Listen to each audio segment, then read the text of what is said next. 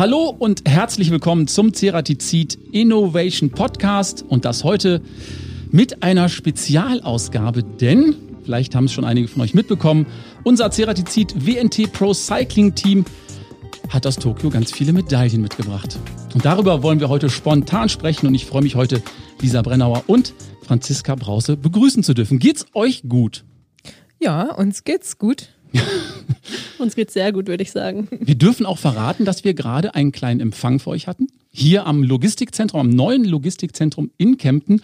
Und da haben wir uns gedacht, wenn ihr schon mal da seid, dann machen wir doch einfach ganz spontan eine Podcast-Folge. Und du bist ja auch schon alter Hase, Lisa. Das müssen wir ganz ehrlich zugeben. Ja, also erstmal der Empfang war natürlich wunder wunderschön. Wir haben uns riesig gefreut und jetzt noch den Podcast. Ja, es wird mit Sicherheit wieder klasse. Jetzt müssen wir auch erstmal runterkommen. Wir hatten eine Band, dann gab es Konfetti, ganz viel Blumen, ganz eigentlich eine Stunde lang nur Komplimente für euch, Franzi. Kann man damit eigentlich mittlerweile umgehen? Nee, also ich kann.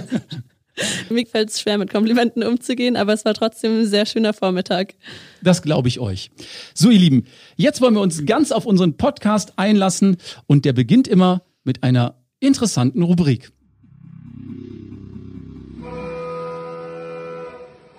A oder B? Ganz genau, das sind unsere AB-Fragen. Und da wir heute zwei Gäste haben, teilen wir die einfach auf. Sollen wir das so machen? Ja. Dann fangen wir an mit der Lisa. Gold oder Silber? Gold natürlich. Also was für eine Frage. Auf jeden Fall Gold. Aber grundsätzlich bei Olympia teilnehmen und eine Medaille gewinnen ist aller Ehren wert. Ob das Bronze oder Silber ist, oder? Ja, natürlich. Also es ist so, bei Olympia alleine, wer das mal geschafft hat, dort teilnehmen zu können, der hat schon was erreicht und wer dann mit einer Medaille nach Hause gehen darf, ich denke, der hat dann wirklich also seiner Karriere eine Krone aufgesetzt. Würde ich auch sagen. Und direkt im Anschluss für die Franzi, nur dabei sein oder doch eher gewinnen? Als Sportler will man natürlich immer gewinnen. Da gibt es keine zweite Wahl. Okay, verstehe ich. Sushi oder Schweinebraten? Sushi, tatsächlich. äh, ich gehe total gern Sushi essen. Auch ja, relativ regelmäßig. Und in Japan habe ich allerdings nur ein einziges Mal Sushi gegessen. War das gut? Ja, das war gut, aber jetzt auch nicht so, dass ich denke, ich könnte jetzt immer nur in Japan Sushi essen. Da stellt sich mir direkt die Frage, gibt es denn hier bei uns in Deutschland nur so europäisches Sushi und ist das Sushi in Japan ganz anders? Weißt du, was ich meine? So wie das ja auch mit dem Döner bekanntermaßen ist, den es gar nicht gibt in der Türkei, wie alle glauben. Nicht so richtig. Also ich mag unser Sushi hier auf jeden Fall sehr gerne und auch das in Japan hat mir sehr gut geschmeckt, aber ich habe jetzt da nicht das Gefühl gehabt, dass es den ganz, ganz riesigen Unterschied Gab es das denn auch bei der Verpflegung im Olympischen Dorf? Im Olympischen Dorf dann schon, aber da waren wir nur eine Nacht, weil die Radsport-Events, die waren ganz weit außerhalb von Tokio, ja zweieinhalb Autostunden entfernt vom Olympischen Dorf. Und deswegen durften wir erst nach dem Sieg der Goldmedaille eine Nacht ins Olympische Dorf, haben dort einen Empfang bekommen von, ja, von Team Deutschland. Und da waren wir dann auch dort essen im Olympischen Dorf in der großen, riesigen Kantine. Und da habe ich mir Sushi geholt. Okay. Franzi, Mannschaftsverfolgung oder Einerverfolgung? Oh, das ist eine gemeine Frage tatsächlich. Deshalb hat unser Norbert sich die auch ausgedacht. Muss ich mich entscheiden? Ja, weiter geht nicht und beides geht auch nicht. Okay, dann entscheide ich mich für die Mannschaftsverfolgung, weil es einfach viel schöner ist, als Team zu gewinnen wie alleine. Das habe ich jetzt bei Olympia gemerkt. Das war so toll, mit der Mannschaft diesen Sieg gemeinsam wahrzunehmen. Ich meine, ich habe auch schon die Einerverfolgung gewonnen. Da hatte ich auch Lisa mit dabei. Das war ja quasi auch als Mannschaft. Okay. Auch wenn sie Zweite geworden ist und ich Erste. Eine Minimannschaft, ja. Aber doch, der Sieg mit der Mannschaft und mit der Mannschaft auf sowas hinzutrainieren, ist dann doch deutlich schöner als alleine. Lisa, Olympia oder Weltmeisterschaft? Olympia. Stand für mich schon immer höher. Ich denke auch so ein Kindheitstraum, das größte Sportevent der Welt, zusammenkommen auf einem ganz anderen Level, alle verschiedenen Sportarten, nicht nur deine eigene, immer ein ganz besonderes Flair und von dem her, ja, das größte Sportevent der Welt. Mit oder besser ohne Publikum, Franzi? Auf jeden Fall mit. Also gerade bei der WM in Berlin war das der Wahnsinn, wie das Publikum da mit uns mitgefiebert hat und uns da auch zu unserem dritten Platz gebracht hat. Wir hatten jetzt ja das Glück, dass wir auch in Tokio beziehungsweise in Izu, wie unser Ort hieß, Publikum hatten und nicht ohne klarkommen mussten. Auch wenn es abgespeckt war, aber das hilft auf jeden Fall dabei, Leistungen abzurufen. Was heißt abgespeckt? Wie viel waren da in dieser Halle?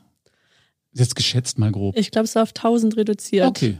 Aber die können schon richtig Alarm machen, oder? Um anzufeuern. Ja, wir hatten zum Glück auch den Vierer von den Jungs, die im Innenraum extra gewartet haben auf unseren Lauf und uns da auch lauthals angefeuert haben. Bekommt man das denn eigentlich während des Rennens mit? Also vier Minuten wart ihr ja unter 4.04 seid ihr gefahren, glaube ich. Kriegt man überhaupt noch was mit oder ist man so fokussiert auf sich selbst, dass einem das eigentlich schnurzpiep egal ist? Nee, also ich finde, dass man da schon was mitbekommt. Ich glaube, da ist auch jeder Sportler ein bisschen anders, wie viel er mitbekommt. Aber ich bekomme es auf jeden Fall mit, auch wenn das nicht der Hauptfokus da drauf ist, wie laut die Zuschauer schreien, aber es hilft schon. Kann ich hundertprozentig nachvollziehen. Also wenn ich zum Beispiel Hochsprung sehe und dann klatschen die dann alle ein und es ist ein Riesenstadion und so, das würde mich auch nochmal zwei, drei Zentimeter nach oben befördern, oder, Lisa? Ja, auf jeden Fall. Also ich finde Publikum super. Ich denke, das ist ja auch das, worum es im Sport geht, um Emotionen zu transportieren, um Leute mitzureisen, um Leute für das zu begeistern, für den Sport. Und wenn man das dann als Feeling auch zurückbekommt vom Publikum, dann beflügelt einen das auf jeden Fall. Nächste Frage für dich, Lisa. Wie geht's eigentlich weiter? E-Bike oder selber strampeln? ich möchte so gern E-Bike sagen, aber. Darfst du nicht? Nein. Ja, selber strampeln. Also sind noch große Events dieses Jahr vor uns. Europameisterschaften, Weltmeisterschaften auf der Bahn und auf der Straße. Und da heißt jetzt erstmal noch fleißig selber strampeln. Es wird gestrampelt. Stäbchen oder Messer und Gabel, Franzi? Oh, Messer und Gabel. Ich bin echt schlecht im Stäbchen essen. Ich habe es probiert, aber ich bleib bei Messer und Gabel, dass auch was in meinem Mund landet. Ist mir auch immer noch ein Rätsel, wie die Asiaten das machen. Ne? Für die ist das so gang und gäbe. ich ja kann es beim Sushi essen mittlerweile so ein bisschen. Ja. Aber wenn es so klein wird, weißt du, so ein Reiskorn, das ist wirklich sehr schwer zu grabben. Die können ja sogar Suppe mit Stäbchen essen. So ja, Nudelsuppe. Das sieht aber dann ein bisschen merkwürdig aus, weil das mehr so ein Hineinbefördern ist. Schaufeln. Dem, das ist ein Schaufeln. Kommen wir, zu, kommen wir zur nächsten Frage. Tradition oder Innovation? Mhm. Ist eine da Innova muss ich jetzt wirklich sehr überlegen, aber ich antworte jetzt Innovation. Erstens mal denke ich, dass es also ja Fortschritt und Neues und Weiterentwicklung ist auch das, wo wir im Sport davon leben. Das ist das, was uns schneller macht, was uns besser werden lässt und das passt natürlich auch zu den Werten von unserem großen Sponsor Ceratisit. Genau und wir sind ja heute auch im Innovation Podcast. Letzte Frage für dich, Franzi: Talent oder Training? Was sind das denn für gemeine Fragen hier? So wir sind nur neugierig, Franzi. Was würdest du denn sagen? Kann man ausschließlich mit Talent eine Goldmedaille gewinnen oder muss man auch sehr viel dafür trainieren? Na, also nur Talent reicht auf jeden Fall nicht aus. Man muss schon auch noch in die Pedale treten.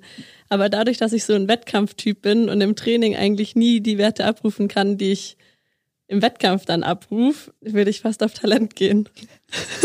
Okay, also am Ende entscheidet dann doch das böse T-Wort Talent. Und auch ein bisschen Glück vielleicht? Gehört auch dazu, oder? Dass man einen guten Tag hat, wenn es darum geht. Auf jeden Fall. Also es hilft ja alles gar nichts, wenn man super drauf ist, auf den Punkt genau hintrainiert hat und alle fit sind. Aber es muss auch das Quäntchen Glück dazu gehören, weil es kann doch noch so viel schief gehen und ja, man hofft immer, dass man halt auch gut durchkommt, dass das Material mitmacht, dass einfach ja alles am Ende klappt und da muss schon wirklich sehr, sehr viel zusammenkommen, dass man am Ende dann mit einer Goldmedaille nach Hause geht. Okay, dann sage ich erstmal Dankeschön für unsere erste Rubrik, die AB-Fragen. Und wir kommen direkt zu unserer nächsten Rubrik.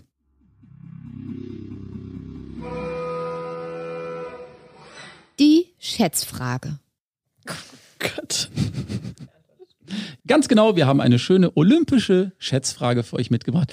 Aber keine Angst, das kann niemand wissen. Also ich glaube, wer das weiß, ist ein absolutes Sportgenie, würde ich sagen. Hier kommt die Frage. Und alle ZuhörerInnen dürfen natürlich auch gerne mitraten. Wie viele Goldmedaillen wurden seit Beginn der Olympischen Spiele bisher verliehen? Zwei habt ihr schon mal. Wie viel ist es denn? Wie viel ist der Rest vielmehr? Was sagt er? Das ist jetzt gemein, ne? Ich weiß ja noch nicht mal, wie viele Goldmedaillen dieses Jahr vergeben wurden. Das zum Beispiel wäre ein schöner Anhaltspunkt. aber 33 Sportarten, oder? Warte mal. Hm. Oder drei, noch fünf Sekunden. Und die. Okay. Schätz einfach ins Blaue. Lisa sagt, es sind. 1000? Es sind 1000 Goldmedaillen Seit Beginn der Olympischen Spiele. seit Beginn der Olympischen Spiele. Stimmt viel mehr. ich sag Und die- auf auf jeden Fall mehr. Aber wie viel mehr, Franzi? Und vergiss deine eigene nicht. Ja, dann sind es 5001. 5000 und eine. Ja, warte mal, Gold sie hat total du, nein, du ja, ich darfst darf nicht- nicht du mehr. darfst nicht Ach, mehr- Ihr wisst doch schon vom letzten Mal, dass ich total schlecht bin im Schätzen. Was war da deine Schätzfrage, wenn ich nochmal fragen darf? Ja, wie schnell der schnellste jemals auf dem Fahrrad gefahren, unterwegs war. Ja, und deswegen, ich habe eigentlich jetzt dummerweise schon vorher aufgegeben. Das darfst du nicht. Und ich kann dir ganz ehrlich sagen, deine Schätzung war gar nicht so schlecht. Oh. Aber die Auflösung, die gibt's am Schluss. Machen wir das so? Okay. Super. Dann würde ich sagen, erstmal nochmal ein großes Dankeschön, dass ihr euch die Zeit genommen habt, auch nach unserem großen Empfang nochmal kurz an unserem spontanen Podcast teilzunehmen, auch nochmal von uns und vom ganzen Team. Herzlichen Glückwunsch zu den Goldmedaillen. Ich habe es ja schon auf der Bühne eben gesagt, das haben viele zu Hause verfolgt und irgendwie war das so die Geschichte dieser Olympiade. Ich habe es eben auch schon kurz erwähnt. Normalerweise Leichtathletik ist immer im Fokus, 100 Meter Sprint und so weiter und so fort. Aber jetzt habe ich das Gefühl, dass das so die schönste Geschichte Olympias ist. Empfindet ihr das auch so oder kriegt ihr das auch so wiedergespiegelt? Also ich glaube, dass es selber war mir das währenddessen oder während den beiden Wettkampftagen gar nicht so bewusst. Aber wenn ich jetzt zurückdenke und drüber nachdenke, dass wir dreimal den Weltrekord geknackt haben, wir eine Sportart sind, über die äh, vorher nicht so viel berichtet wurde und da jetzt Leute für begeistern konnten auf eine Art und Weise, die ja schon irgendwie herausragend war, dann wird es mir doch Stück für Stück bewusst, dass es einfach was Außergewöhnliches war. Ja, und eine sehr, sehr schöne Geschichte. Franzi, jetzt Hand aufs Herz, ganz ehrlich. Hättest du vor der Olympiade gedacht, dass das in dem Umfang möglich ist? Ich meine, als Sportler oder Sportlerin vielmehr muss man ja daran glauben. Oder gibt es so, so eine Abwägung, wo man dann auch Realist ist und denkt so, okay, also die Britinnen, die sind auch wirklich bärenstark, da müssen wir einen guten Tag haben. Also die Briten waren im Vorfeld schon die Favoriten, würde ich sagen. Wir hatten mit einer Medaille spekuliert, aber ich gehe nicht in jedes Rennen rein und denke mir, ich, ich gewinne das Rennen. Ich habe gerne realistische Ziele, die wir dann erreichen können. Und wir sind da angekommen und dachten, okay, eine Medaille ist vielleicht drinne, wenn wir einen mega guten Tag haben. Wir hatten ja schon Bronze geholt bei der WM in Berlin und dann sind wir in der Quali eben schon diesen Weltrekord gefahren und kein anderer ist so richtig an unsere Zeit hingekommen, wo wir erstmal ganz schön erschrocken waren, auch von uns und von den anderen. Und dass es dann wir das so durchziehen können und die Zeiten nochmal schneller werden und wir dann mit der Goldmedaille heimgehen, damit hat keiner von uns gerechnet. Ja, und das Ganze ist tatsächlich ein historischer Erfolg. Es war nämlich der erste Olympiasieg eines deutschen Frauenteams in der Königsdisziplin des Bahnradsports. Also es hat so noch nicht gegeben. Wie geht man da mit dem Erfolg um? Ich meine, jetzt habt ihr natürlich erstmal, sagen wir mal ganz umgangssprachlich, einen Riesenritt vor euch. ne? Es gibt ganz viele Pressetermine, Fernsehtermine. Und das wird jetzt erstmal auch noch einige Wochen so bleiben. Wie bleibt man denn da auf dem Boden? Schwierig, oder? Gute Frage. Bei mir persönlich ist es so, dass ich zum Beispiel jetzt in meiner Familie oder im Kreis meiner Familie und Freunde da auch ganz viele Leute habe, die eigentlich mit dem Spitzensport oder mit Leistungssport an sich nichts zu tun haben. Und das sind die Zeiten, die Momente, wo man einfach mal komplett abschalten kann und einfach man selber sein kann, ohne dass man auf irgendwelche Medaillenzeiten, Rekorde abgerechnet wird. Und das hält mich eigentlich schon immer sehr auf dem Boden und da bin ich auch dankbar drum um so ein Umfeld. Ja. Wie haben Familie und Freunde überhaupt reagiert? Also wahrscheinlich kriegt man doch direkt so nach dem Erfolg die erste WhatsApp oder die ersten 200 WhatsApp-Nachrichten, oder? Franz? Ja, es war wirklich krass. Also gefühlt sind unsere Handys fast explodiert direkt nach dem Lauf. Wir waren dann direkt auf dem Weg nach Tokio ins Sportstudio. Da haben uns dann die zwei Lisas Hotspot gegeben von ihren japanischen Handys. Und das war wirklich der Wahnsinn, was da für eine Resonanz an Antworten einfach auf uns zukam. Da merkt man mal, wen man alles so kennt, oder? Ja, für mich war es auch überwältigend, die Emotionen auch mitzuerleben, wie Leute darauf reagieren, wie viele Leute so mitfiebern und auch in Tränen ausbrechen, Ja. von denen man es nie erwartet hätte. Und das ist für mich wirklich, also Sport, das ist auch genau das, was wir transportieren wollen.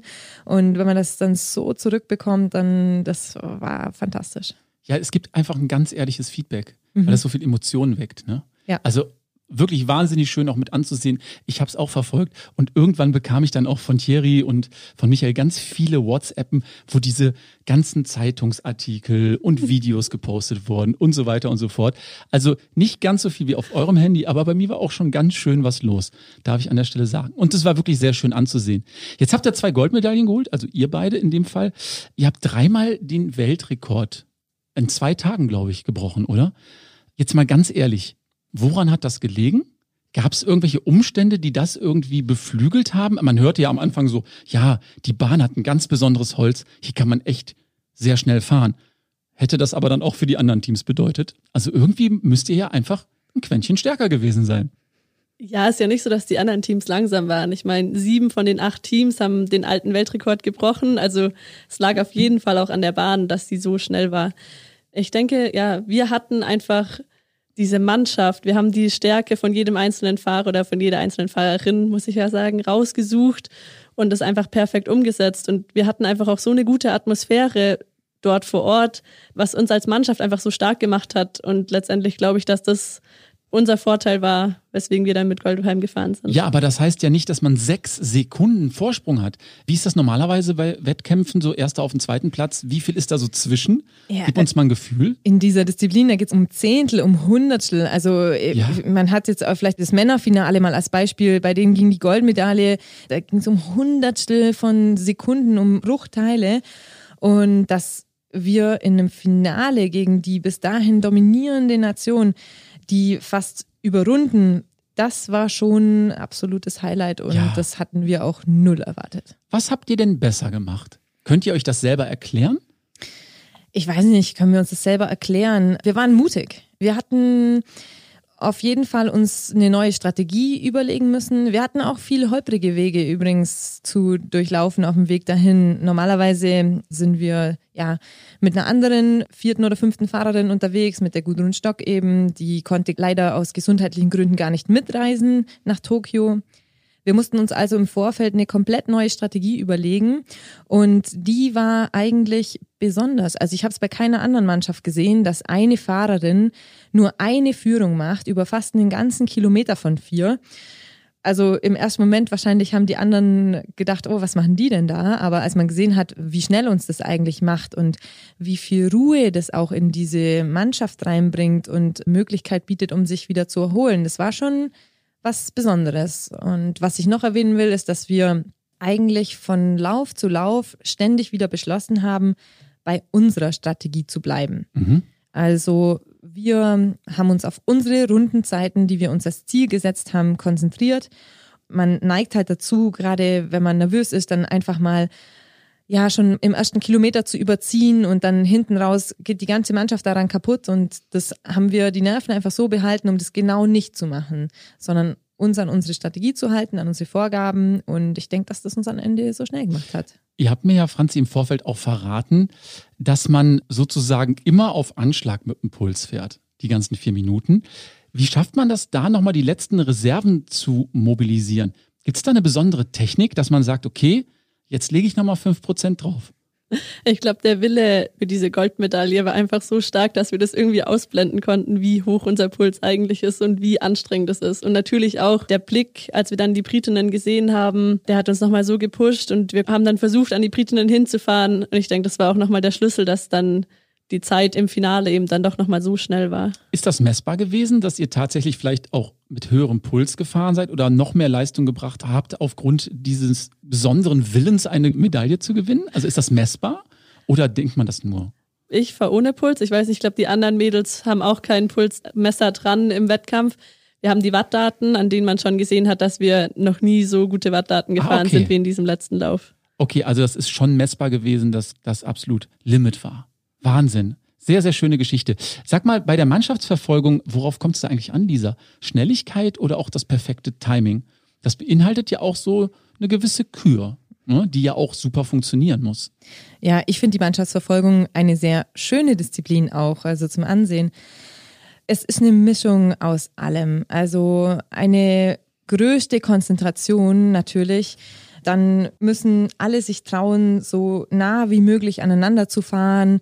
Alle müssen gute Beine haben. Man darf seine Wechsel auch nicht vermasseln. Das heißt, also es fährt ja immer eine vorne im Wind, die anderen drei hinterher. Und in einer der Steilkurven kann man dann nach oben fahren und die anderen drei fahren unten durch, aber man muss natürlich dann wieder runterkommen, genau zum richtigen Timing, um den Anschluss wieder zu finden. Und gerade in der Qualifikation, da habe ich da zum Beispiel einen Fehler gemacht und bin zu spät wieder runtergekommen von meinem Wechsel und musste dann erstmal richtig, richtig hinterher rasen, dass ich den Anschluss nicht verliere und dass wir noch eine gute Endzeit fahren können. Und das sind dann so Fehler, die entscheiden dann halt über Sieg oder Niederlage. Bleibt es denn immer die gleiche trainierte Choreografie? Oder ändert das der Trainer nochmal kurz im Vorfeld? Oder versucht man wirklich zu 100 Prozent genau das zu replizieren, was man sich vorstellt?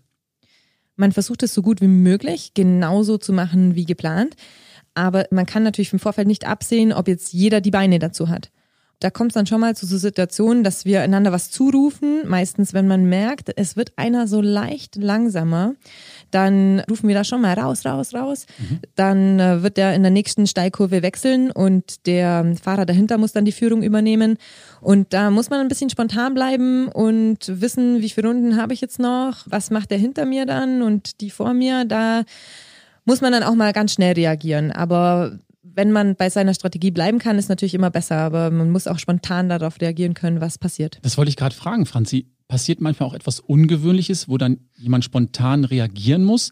Oder ist eigentlich, läuft das im Kopf schon wie so ein Film ab, dass man genau weiß, die nächste Fahrerin macht jetzt gerade das und so weiter und so fort? Weil ich glaube, ihr guckt ja gar nicht so richtig nach vorne. Hauptsächlich schaut ihr ja auf den Boden, um Spur zu halten. So stelle ich mir das vor. Genau, ja, wir schauen natürlich nicht nur auf den Boden, um Spur zu halten, sondern auch um möglichst klein und möglichst aerodynamisch zu sein, um doch noch ein, zwei Watt zu sparen. Meistens läuft alles nach Plan. Also in den seltensten Fällen müssen wir da spontan reagieren. Wenn wir dann spontan reagieren müssen, kann es schon auch mal sein, dass was nicht so Gutes bei rauskommt. Das haben wir in der Qualifikation von der WM, ist uns das passiert. Da bin ich früher abgefallen als geplant und dann hat sich der komplette Vierer oder die restlichen drei Mädels noch komplett zerlegt und sind nicht mehr zusammen gewesen und so. Also wenn es nach Plan geht, ist es auf jeden Fall am besten und dann kommen auch die besten Zeiten bei raus. Können wir denn sagen, dass euer Goldmedaillenlauf perfekt war? Oder ist man da als Sportlerin noch kritisch und sagt, ah, da hätten wir vielleicht noch eine halbe Sekunde rausholen können? Naja, also ich denke, der Lauf an sich war perfekt. Wir sind natürlich, oder ich bin auch perfektionistisch und die anderen Mädels auch. Und da kam schon so die kleine Kritik, dass ich zum Beispiel meinen Kopf immer so weit oben habe, weil ich habe mal einen Sturz verursacht in dieser Disziplin und seitdem bin ich einfach ein kleines bisschen vorsichtiger geworden, das merke ich schaue immer gerne doch noch mal ein bisschen weiter nach oben, wo ich hinfahre. Und da äh, haben die mir schon gesagt, na, wir hätten ja vielleicht doch noch mal eine Zehntel schneller fahren können. Aber sechs Sekunden Vorsprung, ich weiß nicht. Also viel schneller musste es ja gar nicht sein. Also grandios. Du warst ja auch schon bei uns im Podcast in der Episode 13. Die hatte den Titel Technische Meisterwerke für sportliche Höchstleistung. Und da hast du uns schon verraten, dass du aufgrund der Temperaturen, die zu erwarten waren in Tokio, tatsächlich auf einer Rolle in der Sauna trainiert hast. Hat sich das jetzt ausgezahlt? Hast du das gemerkt? Ich habe das auf jeden Fall gemerkt. Und zwar bin ich ja vor den Bahnwettbewerben auch auf der Straße gefahren, bei ganz, ganz hohen Temperaturen, also ja, 36 Grad und mehr. Und das Ganze noch meiner sehr, sehr hohen Luftfeuchtigkeit. Also es war wirklich eine große Belastung und da habe ich das richtig gemerkt, dass also mir das auf jeden Fall viel leichter fällt mit den hohen Hitzen als vielleicht jemand anders oder als es mir gegangen wäre, wenn ich die Anpassung so nicht gemacht hätte. Habt ihr das gemeinschaftlich gemacht, Franzi? Also habt ihr euch alle in die Sauna bewegt und seid da auf der Rolle gefahren oder hast du gesagt, ach nö, das macht mir nichts, da gehe ich einfach mal so nach Tokio, egal wie warm? Nee, zusammen haben wir das nicht gemacht. Aber ich hatte ja auch den Vorteil, dass ich nur auf der Bahn unterwegs war. Und die Hallen sind ja klimatisiert. Also da ist der Temperaturunterschied nicht so krass, ob wir jetzt in Kanada fahren oder in Tokio. Es macht nicht so einen großen Unterschied in der Halle. So das Drumrum war natürlich warm, aber ich bin eigentlich ganz gut damit zurechtgekommen, ohne Rolle zu fahren in der Sauna. ist ja vielleicht auch ein bisschen ungewöhnliche Methodik, oder? Lässt man sich da viel einfallen? Ja, ich habe also letztendlich in der Sauna gar nicht so viel trainiert, aber in so einer Art Hitzeraum. Ja, ist es ungewöhnlich. Ich habe im Nachhinein erfahren, dass viele Athleten das gemacht haben, um sich eben an die klimatischen Verhältnisse dort vorzubereiten. Und von dem her, glaube ich, war es dann am Ende doch die richtige Entscheidung, daran zu arbeiten und die beiden sechsten Plätze in den beiden Straßenevents ich denke, dass sie auch da zur Vorbereitung beigetragen hat. Ja, und auch bestätigen. Sag mal, Franzi, du bist die Anfahrerin in dem Team. Das bedeutet, du musst vorausfahren und diesen ganzen Zug irgendwie in Schwung bringen. Jetzt habt ihr ja ein Rad, da gibt es nur einen Gang. Das heißt also, ich müsste mir das so vorstellen, ich müsste am Berg mit meinem Rennrad im schwierigsten Gang aus dem Stand starten. Wie trainiert man das, da so viel Watt oder Kraft auf die Pedale zu kriegen, um da schnell wegzukommen? Du kriegst ja nicht so einen Schubs von irgendjemandem, sondern es geht ja aus dem Stand los. Ja, leider kriege ich keinen Schubs am Start. Ich glaube, die anderen Mädels wünschen sich das auch gerne mal. Ich musste mir im Training auch öfters mal anhören, dass ich zu schnell losfahren würde und dass das so nicht funktioniert. Dabei wurde mir jahrelang gesagt, dass ich zu langsam losfahre. Okay. Sekunde mal, aber ist es nicht das Ziel, so schnell wie möglich loszufahren?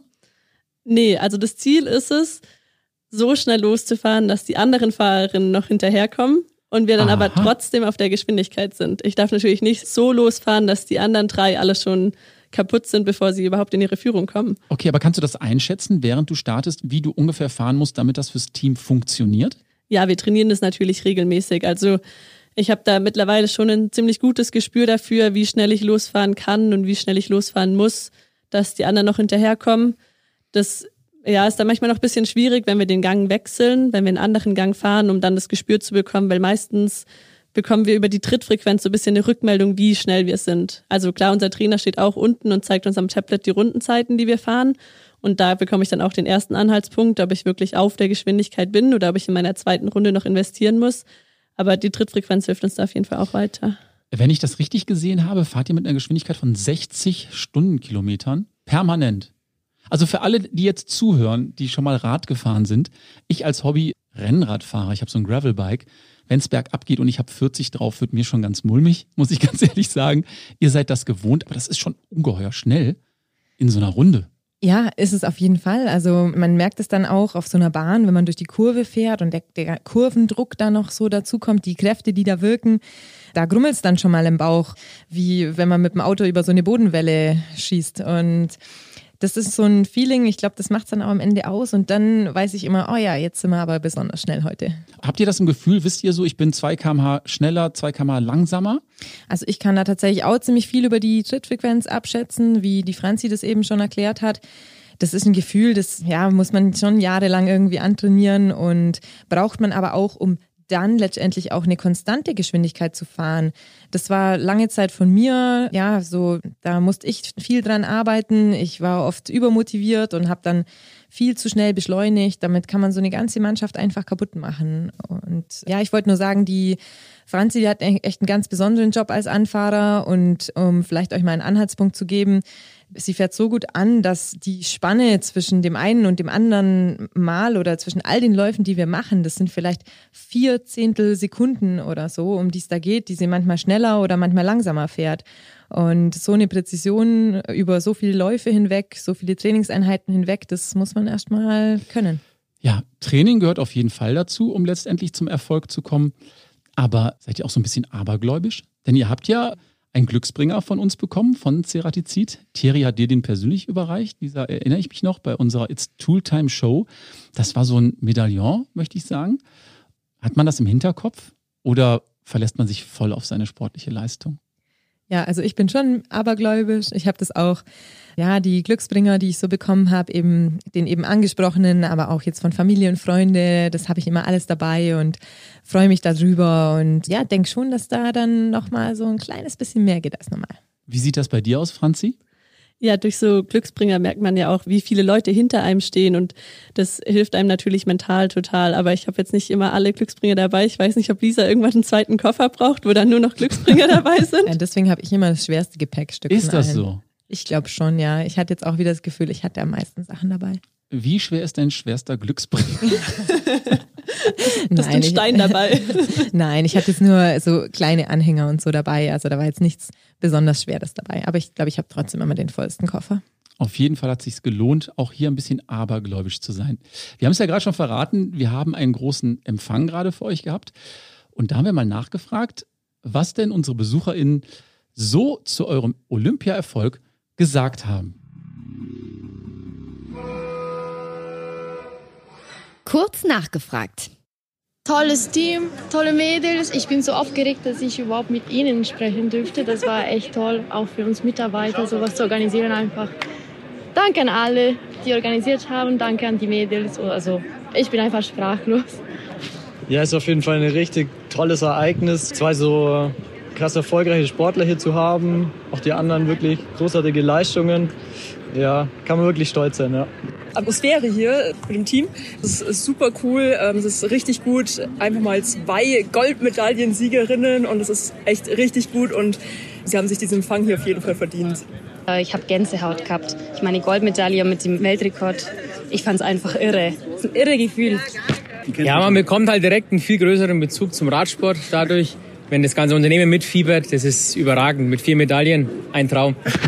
Absolut begeistert. Ich finde es absolut klasse, dass hier vier von fünf Sportlerinnen die Medaille mit nach Hause gefahren haben. Ich bin relativ neu hier in dem Unternehmen und hier gleich mitzubekommen, dass das Radsportteam von Seratizid so erfolgreich ist. Klasse.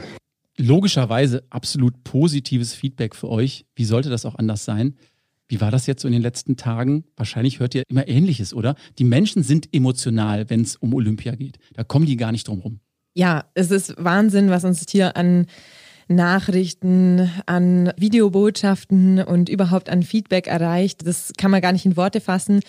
Es ist ein ganz besonderes Gefühl. Es geht um Olympia. Ich habe auch schon vorher öfter mal tolle Nachrichten erhalten, aber dieses Mal ist es überwältigend und die Leute sind voller Emotionen und das ist auf einem ganz anderen Level. Franzi, heutzutage ist Erfolg ja messbar auf den sozialen Medien. Ist das denn auch so, dass ihr dann auf Instagram und überall plötzlich ganz viele Follower dazu bekommen habt? Also ja, ich habe es auf jeden Fall gemerkt in meinen Followerzahlen und da auch etliche Nachrichten erhalten von Leuten, die ich auch nicht kenne, die unseren Wettkampf gesehen haben und auch total begeistert waren. Aber das ist natürlich nicht alles. Also mir ist natürlich am liebsten, wenn mir die Freunde und Familie gratulieren und wir da am nächsten stehen. Ich freue mich natürlich, dass ich so viele andere Leute auch erreichen konnte und habe das auf jeden Fall auch positiv aufgefasst.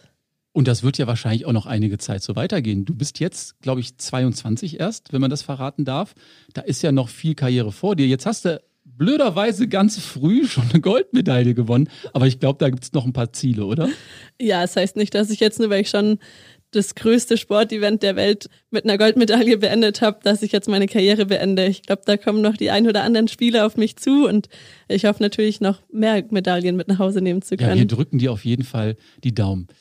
Franzi, es geht natürlich auch noch ein bisschen traditioneller, was den Erfolg angeht und sich zu verewigen. Ihr hattet sogar die Möglichkeit, euch ins goldene Buch in Kempten einzutragen. Da darf sich nicht jeder eintragen, glaube ich, oder? Der Lust hat.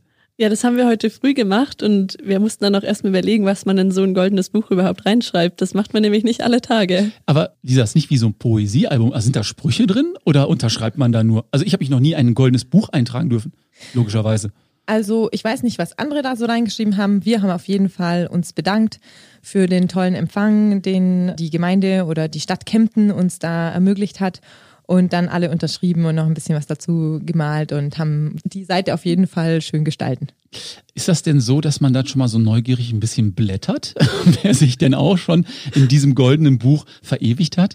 Also ich habe zugesehen, wie unser sportlicher Leiter da so ein bisschen geblättert hat und da kam dann Markus Söder zum Beispiel vor Aha. und ja auch äh, viele ausländische Besucher der Stadt, die sich da verewigen durften. Und das war schon was Besonderes, dass wir da auch uns mit einreihen dürfen. Klingt irgendwie so, als wärt ihr da wirklich in guter Gesellschaft in diesem goldenen Buch. Und so eine Chance hat man ja auch nicht alle Tage. Oder darf man da jedes Mal antreten, wenn man so einen Erfolg erringt? Also vielleicht jetzt in drei Jahren bei der nächsten Olympiade? Zack, wieder ins goldene Buch? Ich habe mich tatsächlich am Montag schon ins Goldene Buch der Stadt Frankfurt eintragen dürfen, als wir da vom Team Deutschland empfangen wurden. Aber es passiert auf jeden Fall nicht alle Tage und ist auf jeden Fall eine große Ehre. Okay. Lisa, bei unserem letzten Gespräch im Podcast, da haben wir auch über dein Fahrrad ganz kurz gesprochen, über das Zeitfahrrad von Obea, bei dem du ja in der Konstruktion mit deiner Expertise als Fahrerin diesen Auflieger verbessert hast. Würdest du sagen, es gibt jetzt an den Rädern noch etwas, was man verbessern könnte? Oder wo vielleicht auch Ceratizid oder auch die Zerspannung irgendwie noch optimieren könnte? Oder würdest du sagen, hey, das Bike, was ich da jetzt hatte bei Olympia, ist perfekt, so wie es ist? Also wenn ich eins gelernt habe in den letzten Jahren im Spitzensport, dann ist da nie ein Ende und dann geben sich da auch die ganzen Konstrukteure nie mit zufrieden mit dem, was sie äh, geleistet haben. Da ist immer noch ein Weg nach vorne, immer noch ein bisschen was zu optimieren hier und da. Und ich bin mir auch sicher, dass da in den nächsten Jahren wieder eine Entwicklung stattfindet und die Räder nochmal optimiert werden. Wie genau das allerdings aussieht, das kann ich mir jetzt auch noch nicht vorstellen. Im Moment denke ich, haben wir ein richtig super Rad. Ja, aber du bist Perfektionistin und dir wird sicherlich vielleicht noch das ein oder andere auffallen, wo du dann sagst, ja, hier könnten wir vielleicht noch ein bisschen dran feilen oder das könnte besser sein. Habt ihr eine Idee? Also Input kommt ja von euch. Ja, das ist ja auch super, dass wir als Sportler da unsere Erfahrungen mitgeben können. Man redet dann immer so viel um Aerodynamik, aber als Sportler sitzt man dann auf dem Fahrrad und da zählt vielleicht auch wie gut man in der Position sich dann halten kann oder ist es vielleicht doch ein kleines Stück komfortabler? Kann ich so vielleicht mehr Leistung aus mir rausholen, die dann den aerodynamischen Vorteil übertrifft? Und da muss man stark zusammenarbeiten als Sportler eben mit dem Hersteller, mit dem Produzenten von dem Fahrrad oder den Komponenten. Und da finde ich schon super, dass wir da ein Wörtchen mitreden konnten. Franzi, habt ihr eigentlich alle im Team das gleiche Rad? Oder habt ihr da unterschiedliche Komponenten oder ist das so ein Teambike, was man da fährt? Da hat ja sicherlich jeder oder jede von euch seine ganz eigenen Präferenzen. Genau, also das Rad an sich ist das gleiche. Es sind unterschiedliche Größen mittlerweile. Wir sind eine Zeit lang auch alle die gleiche Rahmengröße gefahren. Und dann sind natürlich die Einzelteile angepasst. Also diese Auflieger, wo wir unsere Arme reinlegen, die sind aus einem 3D-Drucker. Da fährt jeder einen angepassten Auflieger und die Sattelhöhe ist natürlich auch super individuell. Auch die Kurbellänge sind unterschiedliche, aber an sich ist es von der Marke her und vom Aufbau des Rades das gleiche. Okay. Ich merke gerade, ich gucke auf die Uhr, wir könnten uns hier noch stundenlang weiter unterhalten. Es ist wirklich ein sehr, sehr spannendes, interessantes Thema. Sollen wir uns einfach wieder verabreden, wenn ihr die nächsten Medaillen mitbringt? Was haltet ihr davon? Ja, das klingt doch gut. Also ich würde mich freuen. so machen wir das. Jetzt ganz kurz vielleicht noch so als Wrap-up, wie geht's für euch jetzt weiter? Ich glaube, es gibt noch weitere Wettbewerbe, also sich jetzt auf die faule Haut legen und erstmal die Goldmedaille genießen. Klappt nicht so ganz, oder? Franzi? Nee, schwierig erstmal. Also erstmal geht's jetzt noch weiter mit Presse und so. Das bringt natürlich auch ein bisschen Stress mit sich, aber positiver Stress. Wir machen das natürlich super gerne und freuen uns da, den Bahnradsport auch den Leuten näher zu bringen. Nebenher versuche ich jetzt schon wieder zu trainieren. Ich glaube, Lisa hat auch wieder angefangen. Und es stehen noch Weltmeisterschaften und Europameisterschaften an dieses Jahr, wo wir natürlich auch nochmal mit einer Medaille nach Hause kommen wollen. Den großen Urlaub und die richtige Saisonpause gibt es dann erst im Oktober. Okay, also wir drücken euch die Daumen für die kommenden Wettbewerbe und dann schicken wir euch in den wohlverdienten Urlaub. Machen wir das so? Ja, vielen, vielen Dank. Wir haben aber noch eine Kleinigkeit zu guter Letzt. Wir wollen noch die Schätzfrage auflösen. Ihr erinnert euch, denn ihr habt ganz am Anfang mitgeschätzt, wie viele Goldmedaillen wurden seit Beginn der Olympischen Spiele bisher verliehen. Und die Lisa hat gesagt, 1000 Goldmedaillen. Und die Franzi hat gesagt, nee, es waren ganz genau 5000 und meine noch. Also 5001. Und ich hoffe, dass unsere ZuhörerInnen auch mitgeraten haben. Und hier kommt das Ergebnis. Es sind 6514 laut ewigem Medaillenspiegel. Absoluter Spitzenreiter ist welche Nation? Großbritannien? Falsch. Amerika. Ja, USA mit 1167 Goldmedaillen. Gefolgt von China. Sowjetunion hm. mit 473. Dann kommt Great Britain mit 296 und Deutschland ist auf Platz 4 mit immerhin 293 Goldmedaillen und ich glaube, da der Wert nicht aktuell ist, sind es jetzt 295 Goldmedaillen. Ist das schön? Ja. Wir freuen uns mit euch zusammen, sagen großes Dankeschön, dass ihr heute beim Ceratizid Innovation Podcast mit dabei wart. Wie immer für alle ZuhörerInnen, wenn ihr noch Fragen habt, schickt uns gerne eine E-Mail an teamcuttingtools.ceratizid.com. Und ich würde sagen, die schönen Videos von der Olympiade, die packen wir noch mit Link in die Show Notes. Dann könnt ihr euch das gerne nochmal anschauen und auch das ganze Bild- und Videomaterial vom heutigen Empfang unserer großen Willkommensparty. Machen wir das so? Ja. Super. Ich sage Dankeschön, danke fürs Zuhören und bei uns geht's weiter mit der nächsten Podcast-Episode. Ich freue mich drauf. Bleibt gesund. Bis zum nächsten Mal. Tschüss und bye bye.